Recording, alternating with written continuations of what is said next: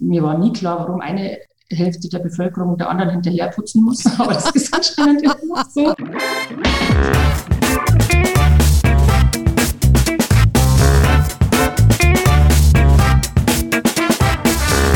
Ich begrüße euch super herzlich zum Her Money Talk, dem Geld- und Karriere-Podcast für Frauen. Viele Anlage- und Finanztipps richten sich eigentlich an jüngere Frauen, also für Frauen, die in der Altersgruppe 20, 30, vielleicht auch in ihren 40ern sind.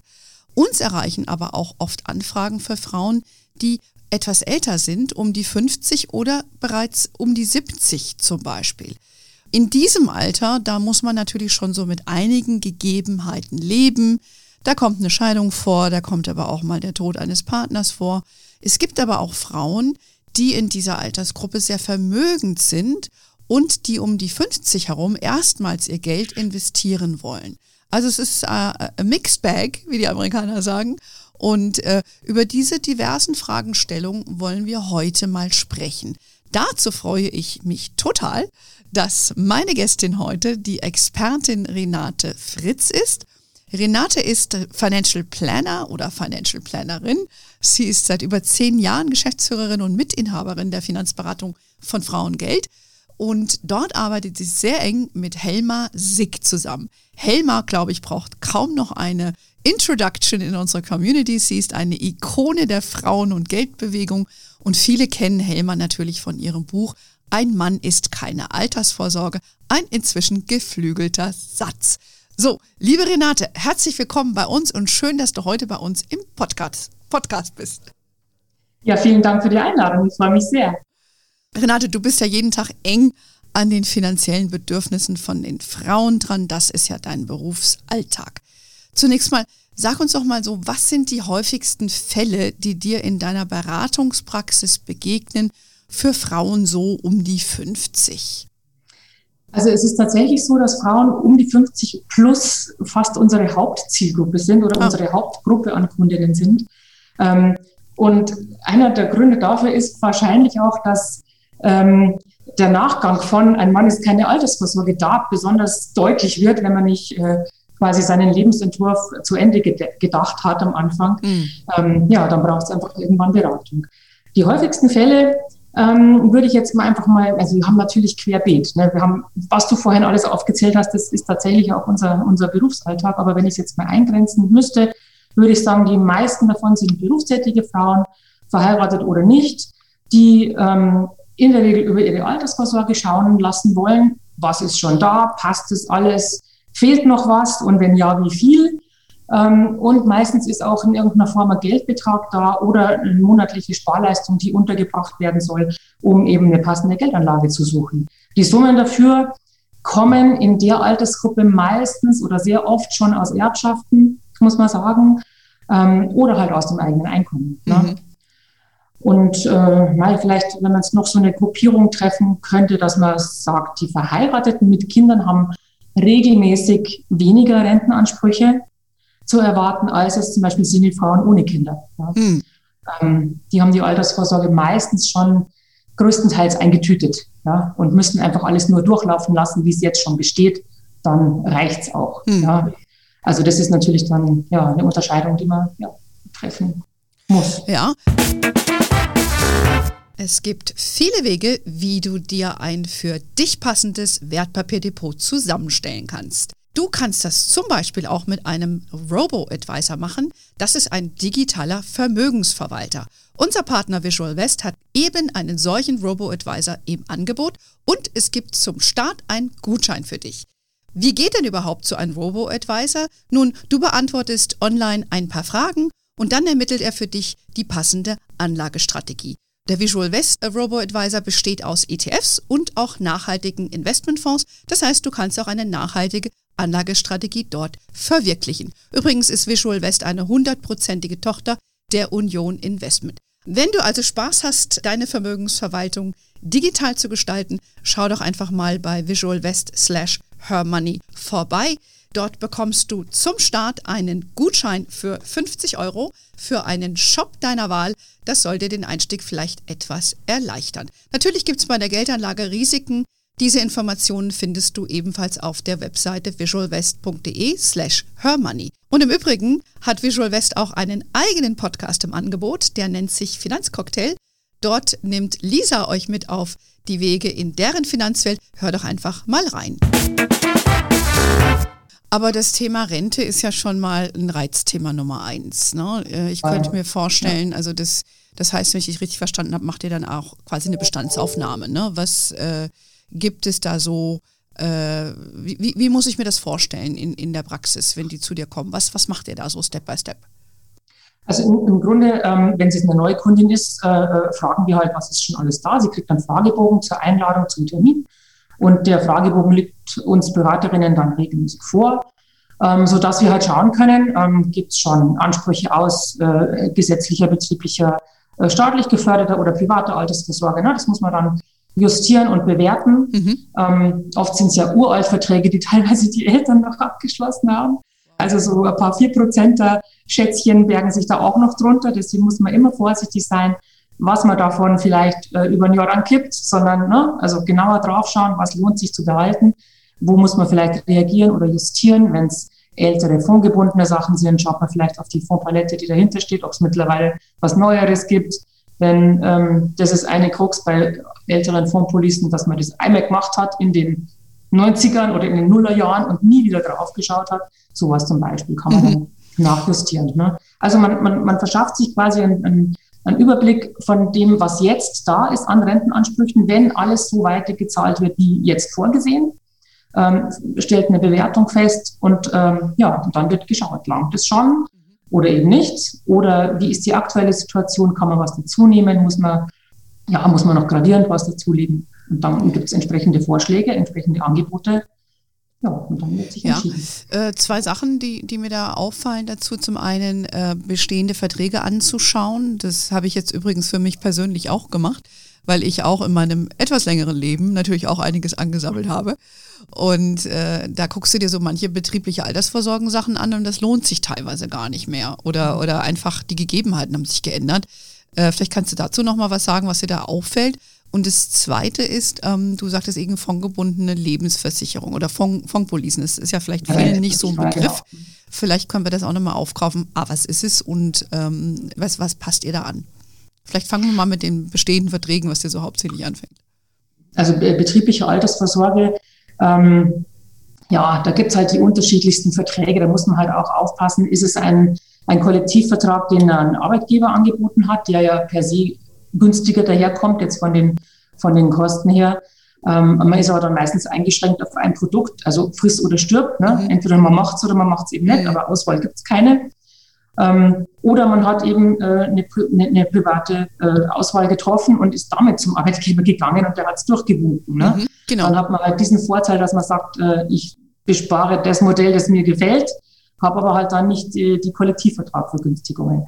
Es ist in der Regel so, dass sich im letzten Drittel einer Versicherung zum Beispiel keine Dynamiken mehr lohnen. Ja, das gilt jetzt für alle Versicherungsverträge in, in der Regel, ja, dass man einfach ähm, das, was man zusätzlich einspart, hat man hinten nicht einmal als Rente wieder raus. Also da sollte man tatsächlich mal agieren und rechnen. Ähm, lohnt sich noch die Dynamik, lohnen sich noch Zuzahlungen, die ja oft auch noch möglich sind.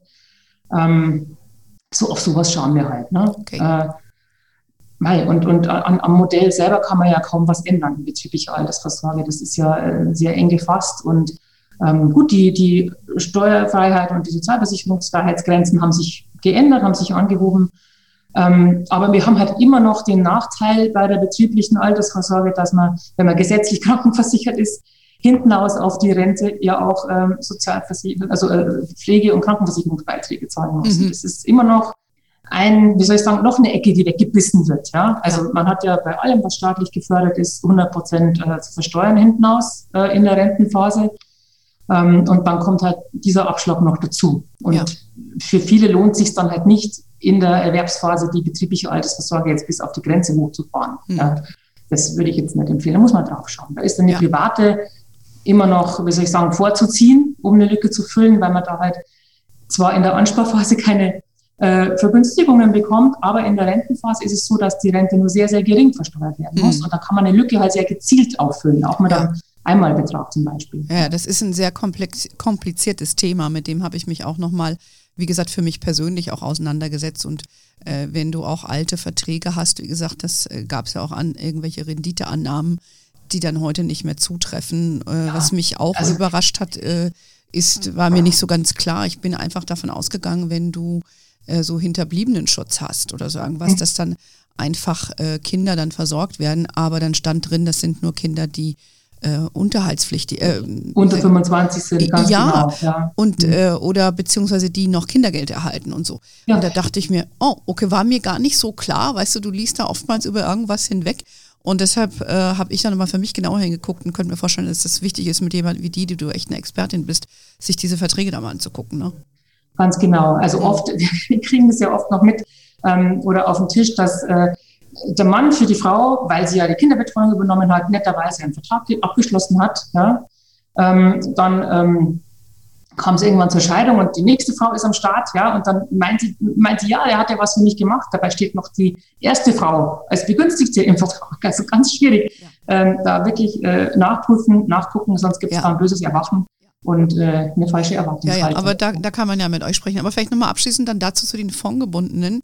Ja. Äh, es, es, gibt ja auch viele, die fondgebundene Lebensversicherung sind, das ja oft abgeschlossen haben. Das heißt, der Kapitalstock wird angespart in den Fonds dann werden ja meistens institutionelle Tranchen gekauft, die dann günstiger sind als die Retail-Branchen. Das, das, ist jetzt so tatsächlich. Ja. Aber früher war das ja noch nicht ah, so. Ne? Wir haben immer noch, also wir kriegen immer noch Verträge auf den Tisch, die schon 15 Jahre laufen, aber immer noch nicht das, was sie eingezahlt haben, quasi erwirtschaftet haben, obwohl die Fonds an sich ganz gut sind.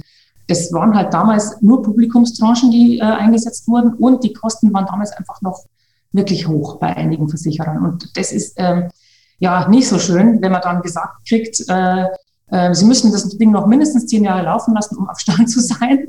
Und dann kommen Sie erst in die Gewinnzone. Also da muss man sich dann wirklich überlegen, ob man nicht vielleicht die Reißleine zieht und ja, äh, das, das Guthaben um, äh, umswitcht in einen, in einen moderneren Vertrag. Ja. Denn wie du sagst, in den jetzt äh, herrschenden ähm, Bedingungen sind meistens institutionelle Tranchen drin oder auch eine ganze Bandbreite an ETFs oder ähm, ETF-nahen Fonds, also sprich Faktor-ETFs, ja, Vanguard, der Menschenland, sowas mhm. kann man mhm. einsetzen mit sehr, sehr geringen ähm, laufenden Kosten und auch die Gesamtkosten der, der, des Versicherungsmantels sind nicht mehr in dieser Höhe, wie es damals so war in den ja. Nullerjahren oder in den 90ern. Richtig, richtig. Ja, das muss man wirklich sagen. Ja, das, ist, das ist einfach ein Riesenvorteil für die, für die Sparerin. Ja, also gerade in dem Versicherungsbereich, das ist immer wieder, ich finde auch sehr komplex und äh, da gibt es so viele, so einen riesen Tarifdschungel. Da ist es, glaube ich, immer gut, wenn man da jemanden wie dich äh, hat, die da so den Bird's Eye View, sage ich mal, hat, so über verschiedene Anbieter hinweg und auch den Luxus hat, nicht an einem zu hängen und du kannst ja aussuchen, welche das Beste bietet. Also, das haben wir, glaube ich, jetzt schon mal äh, geklärt. Ähm, danke, äh, Renate. Und äh, jetzt gehen wir mal zum anderen Themenblock über. Es gibt ja, was auch schon anklingen lassen, häufig den Fall, dass jemand sich trennt oder sich scheiden lässt. Und wir wissen ja, in den deutschen Großstädten werden die Hälfte der Ehen geschieden. Was sind jetzt äh, finanziell gesehen die häufigsten Probleme, die sich äh, durch eine Scheidung für die meisten Frauen, die über 50 sind, ergeben aus deiner Sicht? Also ähm, ein großes Problem ist ja immer noch, dass äh, viele Frauen ähm, nach der Eheschließung einfach die Erwerbstätigkeit runterfahren. Mit oder ohne Kinder. Mit Kinder sehr häufig, ist klar, aber ohne Kinder weiß ich gar nicht so recht warum. Ja. Ähm, mir war nie klar, warum eine Hälfte der Bevölkerung der anderen hinterherputzen muss, aber das ist anscheinend immer so. Ähm, ne? Also das, das ist dann wirklich ähm, oft der Auslöser, warum man dann, wenn es zur Scheidung kommt, so geschockt ist, ähm, wie wenig auf der Seite der Frau überhaupt angesammelt ist und dass das dann auch noch geteilt werden muss. Also das müssen viele erstmal verdauen und da merkt man dann, sie wissen überhaupt nicht, was da Sache ist. Ja? Also was, wie das passiert, was man hätte tun können. Ähm, ne? Weil zu hohe Erwartungen ähm, an den Versorgungsausgleich äh, sind wirklich das Hauptthema hier. Weil ich meine, die Männerrenten in, innerhalb einer Ehe, es wird ja nur das geteilt, was innerhalb der Ehe zugewachsen ist. Ne? Und ich meine, das ist überschaubar, wirklich. Mhm. Also wenn man jetzt nicht einen Fußballer geheiratet hat und ohne Ehevertrag, weiß ich nicht, äh, hier einen guten Schnitt macht, ist es meistens prekär, was da rauskommt. Ja? Ähm, also die zu hohen Erwartungen, die müssen leider verdaut werden. Ähm, dann gibt es aber doch äh, öfter mal tatsächlich ähm, Summen aus einer Scheidung. Entweder wird ein Unterhalt nicht laufend gezahlt, sondern en bloc, also in, in einer Summe. Was wir immer besser finden, weil wer weiß, ähm, was mit dem Mann passiert und ob er das dann 20 Jahre lang oder wie lang auch verhandelt wurde, zahlen kann. Ne? Mhm. Ähm, oder eben aus einem Immobilienverkauf, weil ja in der Regel der eine Part den anderen Part nicht auszahlen kann. Also muss äh, das Haus verkauft werden oder die Wohnung verkauft werden. Abzüglich der Schulden bleibt dann oft ein Betrag übrig, den man dann ähm, ja, anlegen muss mhm. für die Kunden in ihrem Sinne, im besten Sinne, damit es halt hinterher reicht. In der ja. Regel wird dann geschaut, äh, füllt man erstens die Rentenlücke auf oder macht man es in, in, in, einem Versicherungsprodukt oder macht man es an den Börsen in Fonds. Ja. Mhm. Das ist dann wirklich einzelfallabhängig. Oft geht auch beides, ja, dass man zumindest die Rentenlücke ein bisschen auffüllt, ja, sodass es dann schon mal reicht. ähm, aber das ist jetzt wirklich Einzelfallregelung, okay. da kann man jetzt pauschal eigentlich nichts Großartiges sagen. Aber es ist halt wirklich, ähm, was die Helmer Sick halt auch immer schon predigt seit vielen Jahren, dass man sich vorher Gedanken machen mhm. sollte über sowas. Wie schaut es denn aus, wenn? Und seinen eigenen ähm, ja, Lebensentwurf zu Ende denken, auch dahingehend, ob man nach der Scheidung in einem finanziellen Desaster ja. steckt oder ob man einfach mit einem Ehevertrag das im Vorfeld regeln will ähm, oder einfach nicht aufhört zu arbeiten oder nur ja. gering aussetzt. Ne? Ja. Das äh, ist einfach. Ja, ja, aber ich glaube, wir stehen ja für diesen, äh, die, für diesen Lebensentwurf. Aber das ist ja nicht die Realität vieler Leute, vieler, vieler Paare ja. und das, das, müssen sie auch für sich selbst entscheiden, äh, wie sie es machen. Nur eben müssen Frauen wissen, was das für sie finanziell bedeutet ich fand deinen Hinweis jetzt auch sinnvoll zu sagen, man, man guckt dann, wie, was, wie löst man das, schlägt man das Geld an. Es gibt ja auch Versicherungslösungen, ich habe mir das auch schon mal angeschaut und ich finde das eigentlich auch ganz interessant, weil dann geht es nicht nur aus meiner Sicht immer um Rendite, sondern es geht halt um den Sicherheitsaspekt. Da weißt du, hast du Summe X und wenn es jetzt 500 Euro sind im Monat, das ist für viele Frauen natürlich viel Geld. Damit kannst du schon viel bestreiten. Und äh, ich glaube, da kann man nicht nur sagen, ich packe jetzt das ganze Geld in, in den Aktienmarkt. Also das halte ich auch für, ja, genau. für das falsch. Auch, es soll sich immer die Waage halten und einfach zur Kundin passen. Ne? Also ich meine, in den wenigsten Fällen, wenn die vorher damit überhaupt nichts am Hut hatte, ist die äh, glücklich, wenn plötzlich alles in Fuß angelegt ist. Ne? Im Gegenteil, da kriegt sie schlaflose Nächte und damit ist niemandem geholfen. Ja. Ne? Also man muss nicht immer nur, wie du sagst, auf Rendite schauen, sondern auch, was kann die Kundin aushalten äh, äh, ja, für Schwankungen und wo kann man jetzt einfach auch verantwortungsbewusst schon für eine lebenslange Einkommenssituation ja. sorgen. Ja. ja. vor der Frage stehen wir dann. Ja, wir, stehen, wir, wir besprechen das gleich nochmal genau mit der Einmalanlage. Ähm, vielleicht nochmal ganz kurz äh, bei Ehe oder bei, bei einer langjährigen Partnerschaft äh, wird ja heute oft, äh, sagen wir ja auch, äh, macht euch Gedanken über einen Ehevertrag ähm, oder über einen Partnerschaftsvertrag, wenn eine Ehe aus verschiedenen Gründen irgendwie nicht äh, viable ist. Was, was erlebt ihr da so? Ist dem so aus deiner Praxis oder kommen Frauen zu euch mit Verträgen, alles ist prima oder wie, wie, wie ist da die Realität? Also Eheverträge prüfen wir jetzt nicht, ja, das sind wir einfach nicht äh, qualifiziert. Gut, das ist, das ist kein Anwalt. In die Fälle einer Familienanwältin. Hm. Ja, wir, wir haben zwei Familienanwältinnen, mit denen wir eng zusammenarbeiten und unsere Kundinnen bei Bedarf auch hinschicken, ja, ähm, damit sie eben dafür sorgen können, dass das Ganze geregelt ist. Denn wir sehen schon, dass ein Ehevertrag äh, für beide Seiten ganz klar stellt, was in welchem Fall passiert. Und da ist man einfach völlig anders unterwegs mit diesem Wissen im Hintergrund, ähm, wenn, wenn tatsächlich was passiert. Also ich würde sagen, er sensibilisiert auch beide Seiten für das, was eventuell kommt oder für das, was ist, ja, um, ja, um, um sich auch entsprechend zu verhalten. Ja, und beugt eben auch diesen Enttäuschungen vor, die sich vielleicht aufbauen und die einfach äh, von den Erwartungen her gar nicht gerechtfertigt sein können. Ja. Also das ist, finde ich, ein, ganz, ganz wichtiges äh, Moment, einen Ehevertrag zu machen. Und was wir immer wieder feststellen, ist, er stabilisiert die Ehe eher, als dass er sie jetzt destabilisieren würde. Was ja viele Frauen immer sagen, oh, ich kann doch nicht in der größten Euphorie schon über Zahlen und, und über Abfindungen reden. Ne? Ähm, aber äh, ich finde, wenn das mal gemacht ist, dann, dann, dann hat die Liebe allen Raum, ja, weil da muss man sich ums Finanzielle eigentlich nicht mehr kümmern. Ne? Ja. Und das ist doch eigentlich was ganz Schönes für die Liebe und für die Beziehung. Das finde ich ganz wichtig, was du sagst. Es stabilisiert die Ehe. Natürlich, weil man da mal so ein Gespräch geführt hat, weil man auf Augenhöhe sich bewegt und jeder weiß, was es kostet, wenn das Ding rum ist. Ja, und ich glaube, das ist ähm, gerade für Männer auch oft ein wichtiges Thema. Ganz wichtiger Punkt, ganz wichtiger Punkt. Es kommen ja ganz viele Paare auch, also momentan virtuell, äh, wir machen ja alles nur über Videoberatung, aber es, es, ich habe halt auch mit vielen Paaren zu tun, wo der Mann halt schon immer auch drauf schaut, dass die Frau jetzt nicht so lange aussetzt. Ja? Also das gab es früher auch nicht. Das hat sich wirklich geändert okay. in den letzten Jahren, weil die Männer das auch gar nicht mehr leisten können oder wollen, so eine Familie absichern, ja? was es früher in den 50ern, 60ern war es halt so, ja. Da hat man auch ganz anders verdient, da waren die Ansprüche ganz anders, ja. die Möglichkeiten ganz anders. Aber jetzt den Männern das quasi alles alleine aufzubürden, ist schon auch ähm, eine ganz andere Sichtweise. Ja. Finde ich, äh, finde ich schön, dass da doch Bewegung langsam reinkommt. Ne?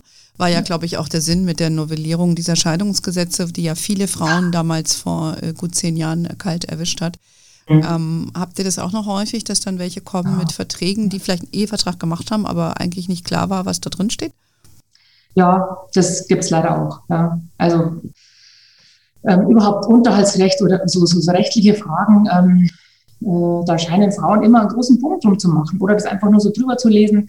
Ich hatte auch schon eine, ähm, ein Gespräch mit einer Kundin, die, die hat es einfach unterschrieben, weil sie gedacht hat, der wird das schon richtig gemacht haben. Wo ich dann gesagt habe, ja, aber hatten Sie nicht einmal einen eigenen Rechtsbeistand, der Ihre Seite hm. vertreten hat? Hm. Nee, das hat alles mein Mann gemacht. Ne? Und dann denke ich mir, hm, mhm. das ist jetzt halt auch wieder so eine, mhm. so eine Blauäugigkeit. Ja? Also wenn man das schon macht, dann ähm, sollten beide anwaltlichen Rat einholen oder beide äh, vor dem Anwalt sitzen, den keiner von beiden jetzt Beruf, äh, privat kennt und zum Golfen geht. Äh, also das, das sollte schon ausgewogen ja, sein. Das höre ich auch öfter, ähm, auch in meinem Freundeskreis auch, wo auch ja, Paare sind, die sehr vermögend sind, die jetzt im hohen Alter noch heiraten zum Beispiel und, und dann nehmen ja. sie sich einen Anwalt und es ist dann irgendwie seiner, sage ich, not a good idea. Aber okay, manche Leute äh, kann man auch nicht zu ihrem Glück zwingen. Lassen wir uns mal noch mal ein Stückchen weitergehen. Es gibt ja nun viele Frauen, die in Teilzeit arbeiten, wie wir wissen, die äh, aus Kindererziehungsgründen oft, ja, sie sind auch noch oft alleinerziehend. Also das sind ja, finde ich, immer diese Frauen, die vom System total gebeutelt werden. Mhm. Was rät zu den Frauen? Jetzt kommen die um die 50er und dann äh, wachen sie auf zu dem Thema. Was, was gibt es denn da noch zu retten? Das ist wirklich ähm, ganz, ganz schwierig. Also Alleinerziehende grundsätzlich, egal in welchem Alter, haben es in hm. Deutschland wirklich nicht leicht. Ja. Haben keine guten Karten und ähm, viel Geld bleibt halt nicht übrig, ja, weil äh, ja, man kann nicht so viel arbeiten. Ähm, die Kinder brauchen äh, äh, ja, Fürsorge und, und Zeit. Und für die ergänzende Altersvorsorge neben gesetzlichen Ansprüchen bleibt eigentlich kaum was übrig. Ja. Das ist wirklich sehr, sehr, sehr schwierig. Das heißt, es muss was Flexibles sein. Ja was man, wenn man mal was hat, ansparen kann, weglegen kann. Ähm, und im Versicherungsbereich fällt mir eigentlich nach wie vor für Alleinerziehende nur die Riester-Rente ein, weil das halt doch auf das geringe Einkommen auch äh, korrespondiert und doch eben ähm, pro Kind 7.500 Zulagen fließen. Ja. Mhm. Insgesamt, also bei, bei, bei zwei Kindern sind es 15.000 Euro, die der Staat in den Vertrag reinschießt, äh, plus ihre Zulage, die noch dazukommt. Also man kommt dann mit gut 20.000 Zulagen ähm, aus und hat halt eine sehr geringe Eigenlast zu tragen. Das kann man äh, durchrechnen. Ähm, und ansonsten kann es eigentlich nur ein flexibler äh, Fondssparplan sein, weil man sich ja nicht festlegen kann ja. auf eine bestimmte Summe in der Regel. Das ja. ist wirklich, wirklich schwierig. Ne? Und bei, bei allen anderen, ähm, die Teilzeit arbeiten, kann ich nur sagen, äh, äh dass ja eine Vollzeitrente schon nicht üppig ausfällt. Und, und wenn es halt dann bei langer Teilzeit hinterher äh, zur Rentenphase kommt, dann ist das halt prekär, ja, wenn sonst nichts möglich ist. Und es ist ja nicht nur die Teilzeitfreuden, die halt viel Freizeit bringen und, und vielleicht ein bisschen mehr Zeit für, für schöne Sachen. Hinterher muss man es halt bezahlen, ne? weil wer wenig verdient, hat auch weniger, um privat was anzusparen. Frauen kriegen eh schon weniger gezahlt, das kommt nur oben drauf. Das zahlt ja alles auf diese ja. auf, auf, diese Schiene ein. Ja? ja, ja. Und dann läuft man halt geradewegs in, in, in so eine äh, ja, Rentenlücke zu und ist dann letztendlich doch vom Partner wieder abhängig. Ja, Und das ähm, will man ja eigentlich nicht. Ja. Aber es gibt immerhin noch ein paar Stellschrauben, an denen man arbeiten kann. Äh, wichtig ist, dass man sich da noch mal ein bisschen Gedanken macht, bevor man viel zu alt ist dann und dann wird es halt sehr, sehr eng. Ne? Deshalb machen wir heute auch dieses Gespräch für all diejenigen, die vielleicht auch jemanden kennen, äh, den das trifft. Ja, das ist ja auch wichtig, dass man das sensibilisiert dazu. Und dann hören wir jetzt gleich mit dem Negativen auf, äh, wenn jemand plötzlich seinen Partner verliert. Ja, wolltest du noch was sagen? Sorry. Vielleicht kann man, äh, weil ich das tatsächlich ähm, jetzt im letzten Jahr, äh, das hat aber mit Corona nichts zu tun, hoffe ich. Nee, ich glaube nicht, ähm, tatsächlich mal äh, einige Fälle hatte, wo äh, der Partner gestorben ist. Und das ähm, ist für uns jetzt auch in der, in, in der Häufigkeit noch nicht so vorgekommen und äh, hat uns auch ein bisschen sensibilisiert für dieses Thema. Also es ist wirklich ähm, dann äh, gut, wenn man, wenn, wenn man sich erstmal sortiert, erstmal hinsetzen, durchschnaufen, äh, bei all der Trauer, die ohnehin dann da ist und, und, und ähm, der Gefühlswallung, mit der man da fertig werden muss. Ähm, erstmal wirklich alle, alle informieren, die es angeht, also alle Rententräger anschreiben, ähm, wenn es nicht schon äh, auf Weisung vom Bestattungsinstitut gemacht wurde, ja, äh, wenn man das loswerden kann. Aber es gibt halt für Witwen und Witwer ähm, Ansprüche aus den einzelnen Verträgen und die müssen halt geklärt werden, damit man wirklich weiß, was jetzt Sache ist. Ja. Idealerweise ähm, äh, hat man halt im Vorfeld gegenseitig ähm, als Eheleute eine Risikolebensversicherung abgeschlossen, sodass, wenn das passiert, der hinterbliebene Partner nicht vor dem Nichts steht, sondern erst einmal so zwei, drei Jahre hat, um durchzuschnaufen und sich neu zu sortieren, die Kinder gescheit unterzubringen oder das alles einfach neu aufzustellen. Mhm. Ja. Also diese relativ geringe, äh, relativ geringe Leistung, die man für eine Risiko-EV aufbringen muss, für, für was weiß ich, 150, 200.000, ist es wirklich aufs Jahr gesehen verschwindend gering, aber es ist so viel wert im Fall des Falles. Mhm. Auch wenn das selten vorkommt. Bei uns war es jetzt eben eine unnatürliche Häufung. Ähm, also dieses Geld ist es wirklich mehr als wert. Ja. ja und ja. Ähm, bei Immobilienbesitz haben wir auch gelernt, ist es wichtig, beide müssen im Grundbuch stehen, dass einen nicht die Erbschaftssteuer gleich mit voller Härte trifft. Ja. Weil ähm, ja, hier zu Lande sind die Immobilien einfach irre teuer und das äh, kann man auch mit dem Ehegattenfreibetrag dann nicht schlucken, wenn mhm. noch was anderes da ist. Mhm. Also das wollte ich nur noch mal kurz sagen. Ja. Es kommt toll, toll, toll, hoffentlich äh, selten oder nie vor in Ihrer Beziehung, wenn es noch in der Erwerbsphase ist, aber wenn, dann muss man idealerweise vorbereitet sein. Ja. Ja, aber das ist doch schon ein wichtiger Hinweis, ne, bevor, wenn es äh, zum Todesfall kommt, dass man da im Vorfeld drüber nachdenkt, weil im Nachgang äh, stehst du dann einfach da. Ne? Ähm, ich glaube, da, da gelten aber die gleichen Tipps. So hoch sind die, die, die, die Witwenrenten ja nun auch nicht. Ne? Also das ist ja auch so ein Trugschluss. Ne? Und man muss ja auch ähm, mindestens ein Jahr verheiratet sein, damit nicht jeder Mummelkreis noch mit irgendeiner 20-Jährigen ähm, kurz eine Ehe und ne, äh, hab dich abgesichert, Mäuschen. Ne? Das geht halt einfach nicht. Also man muss länger verheiratet sein, ähm, in einem gewissen Alter. Äh, Kinder müssen in einem gewissen Status sein, dass man die kleine oder große Witwenrente bekommt. Und es ist aber insgesamt nicht viel, also 55 Prozent ne, äh, von der Rente des Ehepartners zum Zeitpunkt des Todes ist jetzt überschaubar. Da muss man sich jetzt auch keine Illusionen machen. Ja. Ja, aber ich glaube, viele wissen das nicht. Und ich muss dir gestehen, ich wusste das auch nicht, bis ich es bei Her Money gelesen habe. Ach, okay, na schauen wir an. Ja, gut, weil äh, das hat. Da Guter Newsletter. genau, ich, ich empfehle Her Money. Ähm, nein, das ist kein Scherz, weil äh, wir haben ja alle möglichen Themen. Wir schreiben ja nicht nur ETFs und sagen Live Happily Ever After, ja, weil das ist so, was manche Blogger irgendwie suggerieren, sondern wir haben dieses Thema aufgenommen. Da siehst du erstmal, wie kompliziert das ist. Und äh, mhm. Mir war das einfach nicht klar, dass die im Rahmen dieser Scheidungsgesetze, dieser Novelle dann auch das äh, angegangen sind.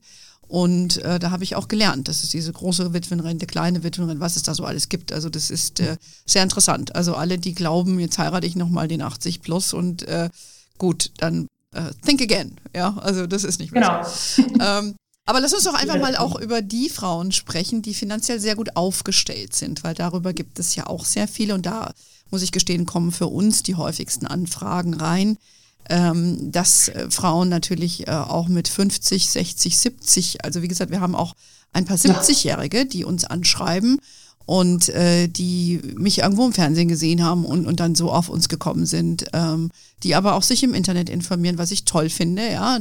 So, und jetzt, jetzt hast du die Gefahr, dann haben die was von Fonds gehört und noch, noch schlimmer, in Anführungszeichen, von ETFs. Sie haben was von Bitcoin gehört und dann rufen die bei uns an und sagen, ähm, so, wie, wie, wie mache ich das jetzt wirklich? Ne? Und ähm, tja, wie mache ich das jetzt?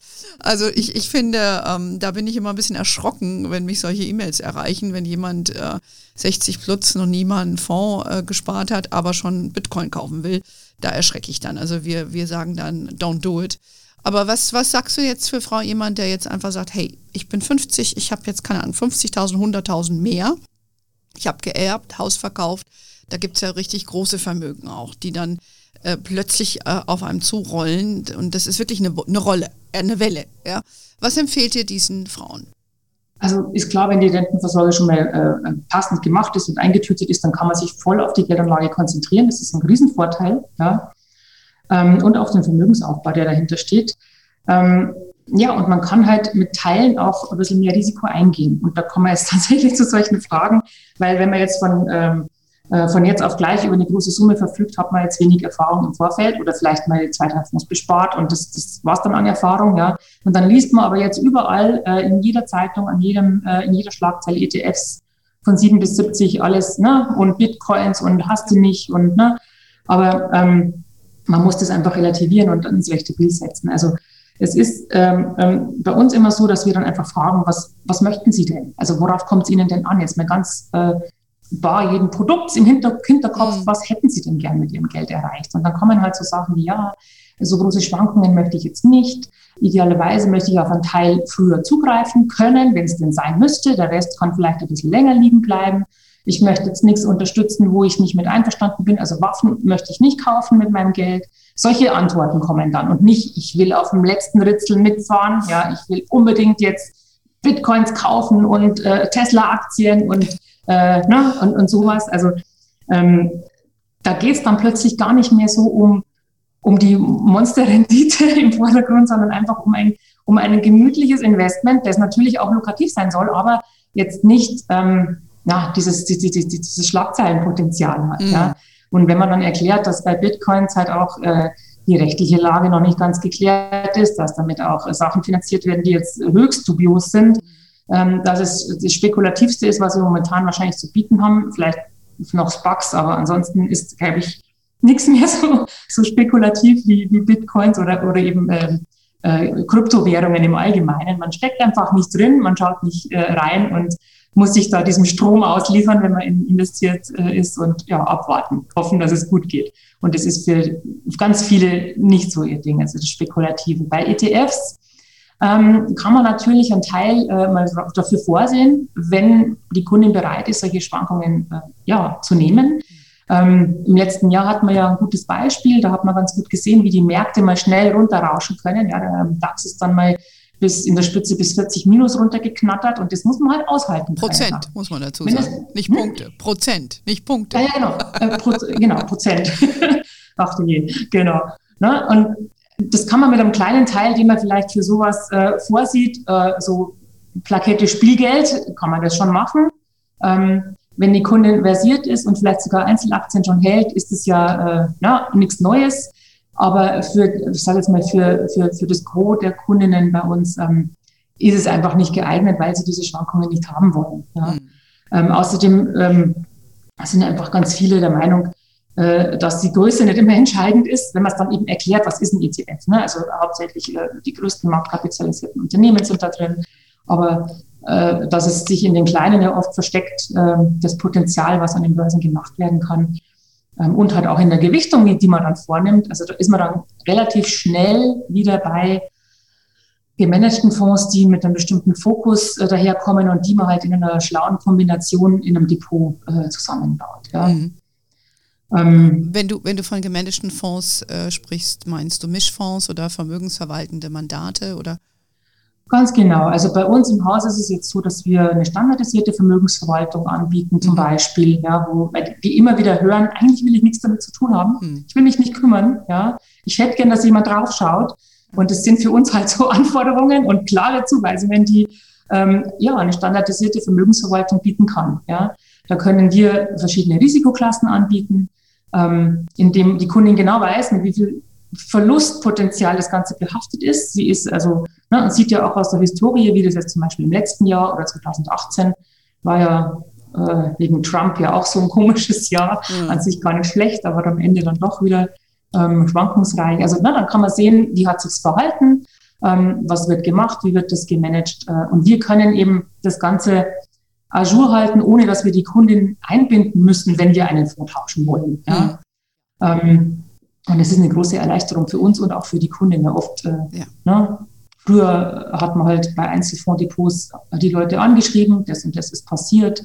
Wir sehen Handlungsbedarf, weil bei diesem Fonds, bitte melden Sie sich bei uns. Und mhm. dann haben das halt 80 Prozent gemacht, aber 20 waren gerade im Urlaub ja. oder hatten gerade irgendwas anderes zu tun. Ist ja, ne, Kommt kenne ich ja von mir selber. Ja, life happens. Weil man reagiert nicht sofort und dann war das halt immer ein bisschen schwierig, äh, so ein Depot auf Stand zu halten, insbesondere wenn es große Summen sind und ähm, viele Fonds integriert sind. Mhm. Ja. Mhm. Dann ändert sich ja auch was bei Fonds. Also es wechselt der Fondsmanager oder, oder äh, die, die, die Zinslandschaft ändert sich und viele Fonds kommen nicht mehr mit oder bei offenen Immobilienfonds, ja, äh, kriegen wir oft auf den Tisch. Ne? Wann kann man da zugreifen? Ist noch eine Sperrfrist drauf? Viele wollen das gar nicht oder wissen es gar nicht, dass sie das gekauft haben ähm, weil, äh, oder teilweise auch geerbt haben. Ja, also äh, ältere, ähm, äh, die Eltern hatten sowas halt immer noch im Depot. Und, ne, also da deutschen wir halt dann aus und schauen, dass das Ganze in pflegeleichten Bahnen läuft.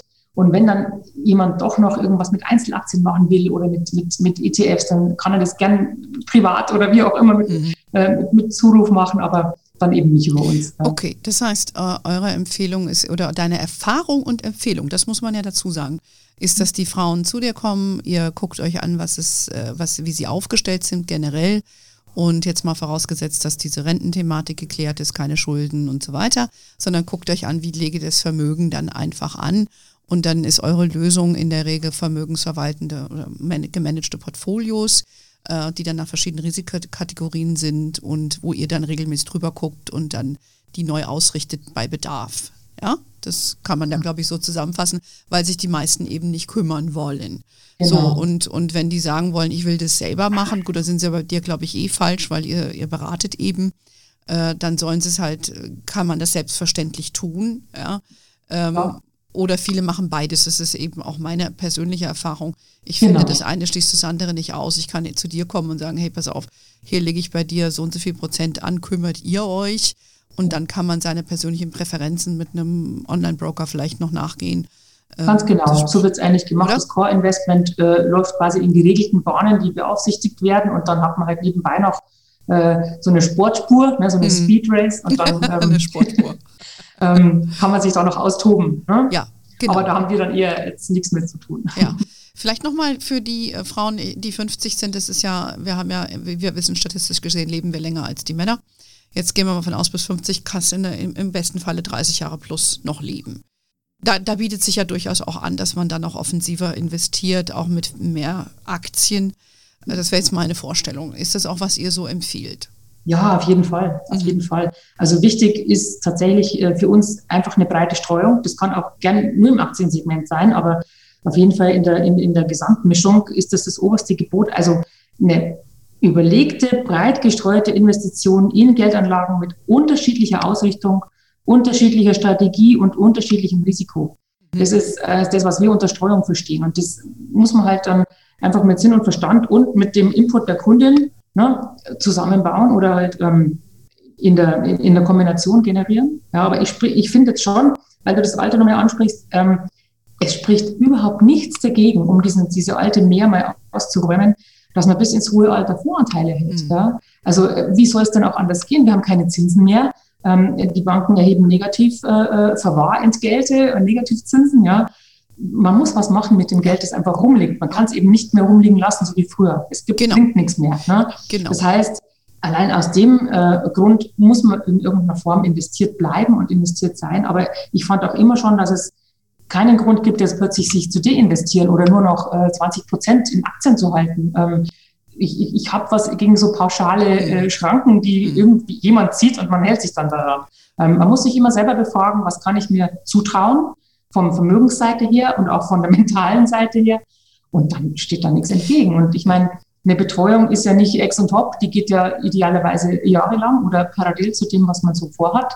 Und kann man auch jederzeit fragen. Ne? Also jeder, der äh, eine Finanzberatung hat oder äh, ähm, an seiner Seite eine Betreuung hat, weiß das ja, kann man dann auch in Krisenzeiten mal ansprechen, wenn man nicht ohnehin Nachricht bekommt bei einer Krise, das ist jetzt so und so einzuschätzen, bleiben Sie investiert oder zahlen Sie sogar nach. Also so, so ein Input hat man dann halt mit einer Betreuung.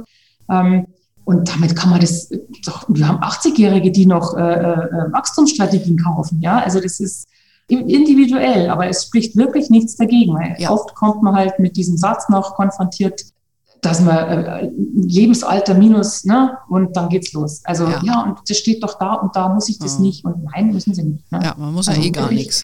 Ja. Das muss man miteinander erarbeiten, was ja. die ideale Aktienquote ist und genau. dann geht's los. Ja. ja, und ich denke auch, ähm, wenn man sich da mal mit befasst mit der Thematik und vielleicht auch mal so ein äh, ein Jahr wie letztes Jahr mitgemacht hat, das schärft natürlich auch den Blick. Man, man wird dann auch ein bisschen entspannter, will ich jetzt mal sagen. Nicht, dass man sich jetzt freut, aber man, man versteht äh, die Emotionen, die einhergehen mit so einem Investment. Und ähm, ich glaube, das ist ja auch eine Sache. Ne? Vielleicht am Anfang traut man sich auch nicht so sehr. Aber ich glaube, das ist dann auch gut, wenn man so jemand wie du hat, die einem so ein bisschen die Hand hält, das ist auch vielleicht ein bisschen einsortiert, die Lage. Ähm, es gibt ja auch viele Aktieninvestments, die auf Dividendentitel ausgerichtet sind. Ne? Ja, da kann man ja auch eine genau. Vermögensstrategie Na, machen. Und man kann vor allen Dingen reinwachsen. Also wenn man jetzt einen großen mhm. Betrag geerbt hat, äh, man muss ja nicht gleich alles anlegen, um Gottes Willen. Ja? Also man kann ja auch erstmal nur ein Drittel und in einem halben Jahr mal gucken, wie bin ich denn damit klargekommen. Ja? Genau. Genau. Ähm, hätte ich gern ein bisschen mehr davon oder welche Säule baut man jetzt ein bisschen aus? Ne? Die kurz-, mittel- oder langfristige oder wie auch immer man es aufgeteilt hat. Also ja. ähm, man muss sich, es, es, gibt kein Muss, ne? Es, genau, ist, es genau. ist eben individuell und man muss das Tempo gehen als Beraterin, das die Kundin auch vorgibt. Ne? Genau. Ähm, Vielleicht nochmal abschließend was zu den 70-Jährigen, äh, die auf uns zukommen. Also du hast eben schon gesagt, 80-Jährige macht das auch. Also muss man da nicht auch fragen, wollen sie das für sich selber machen oder vielleicht auch für Enkel? Vielleicht kommt es da auch nur auf den Bedarf drauf an, Ganz oder? Genau. Ganz genau. Also es ist tatsächlich so, wenn, wenn 70 oder schon ältere Frauen oder Paare zu uns kommen, die einfach äh, Geld erben oder aus dem Firmenverkauf oder aus dem Praxisverkauf, aus dem Hausverkauf, wenn sie sich wo nicht verkleinern, einfach viel Geld haben und wissen, das können wir selber nie ausgeben. Ja. Also das werden, wir werden es nicht brauchen. Ja. Ähm, dann kann man tatsächlich einen Teil ja schon für die Erben vorsehen und damit schon ein bisschen ein höheres Risiko nehmen, weil man weiß, die Depots werden ohnehin dann vererbt und weitergehalten. Mhm. Natürlich, und das ist das, was ich vorhin schon gesagt habe, dieses individuelle Betrachten jeder Situation, jeder, jede Geldanlage ist dann doch irgendwie anders von der Voraussetzung her. Mhm. Und ähm, klar, ne? Ich sehe schon, es ist ähm, mit diesem einen Gespräch auch wieder nicht getan. Ähm, das, was du machst, ist ja sehr, sehr vielfältig und äh, ihr seid auch immer auf dem neuesten Stand der Regularien. Das ist ja für euch auch immer ein Riesenaufwand, es wird ja gerne unterschätzt, das, was äh, so für euch an Fachwissen reingeht und so weiter. Ne? Vielleicht äh, kann ich noch eines ergänzen, weil das habe ich gerade bei älteren Kundinnen immer ähm, so eine Frage, ähm, ja, kann man denn überhaupt noch anlegen an den, an, an, an den Märkten? Weil wo soll das Wachstum denn herkommen? Es ist doch alles schon so weit gewachsen und, und das ist so, das ist so, so virtuell, dieses Wachstum, was sie immer quasi voraussetzen. Und ähm, ich erkläre dann halt immer äh, einfach vielleicht ist es ja für die Hörerinnen, die jetzt dabei sind, auch interessant, dass es halt ähm, ja, Wirtschaftszweige gibt, die ähm, nicht mehr so äh, gut laufen und solche, die sich halt neu formieren, weil die Welt sich halt einfach rasant ändert und das Wachstum quasi nicht in den, in, in, in den Firmen steckt, die sie schon 50 Jahre kennt, sondern dass es halt neue Firmen gibt, ne, die, die dynamische Trends äh, äh befüttern, die eben Digitalisierung und äh, die, den Klimawandel, ja, äh, Umweltverschmutzung, Ressourcenknappheit. Daraus ergeben sich wirklich viele Möglichkeiten für neue Branchen, die entstehen und neues Wachstum generieren. Also das ist eher in der Breite und nicht in diesen alteingesessenen Firmen, die sich auch verändern, klar. Aber ne, ja. Wachstum ist halt äh, diffus und Wirtschaft ist was Dynamisches. Und als solches äh, soll man es auch begreifen und auch die Chancen wahrnehmen und nicht nur auf die Risiken gucken. Das Ab, ist vielleicht. Absolut. Die Welt dreht sich immer weiter. Und das ist doch eine wichtige Erkenntnis auch für uns und auch für uns in der Geldanlage. Ähm, es gibt immer wieder neue Chancen, die sich auftun. Da muss man einfach ein bisschen am Ball bleiben. Aber dafür gibt es uns, dafür gibt es dich. Ich danke dir, Renate, äh, für deine Zeit heute. Und ich weiß, dass bestimmt in ein paar Minuten schon die nächste Kundin wieder auf dich äh, wartet.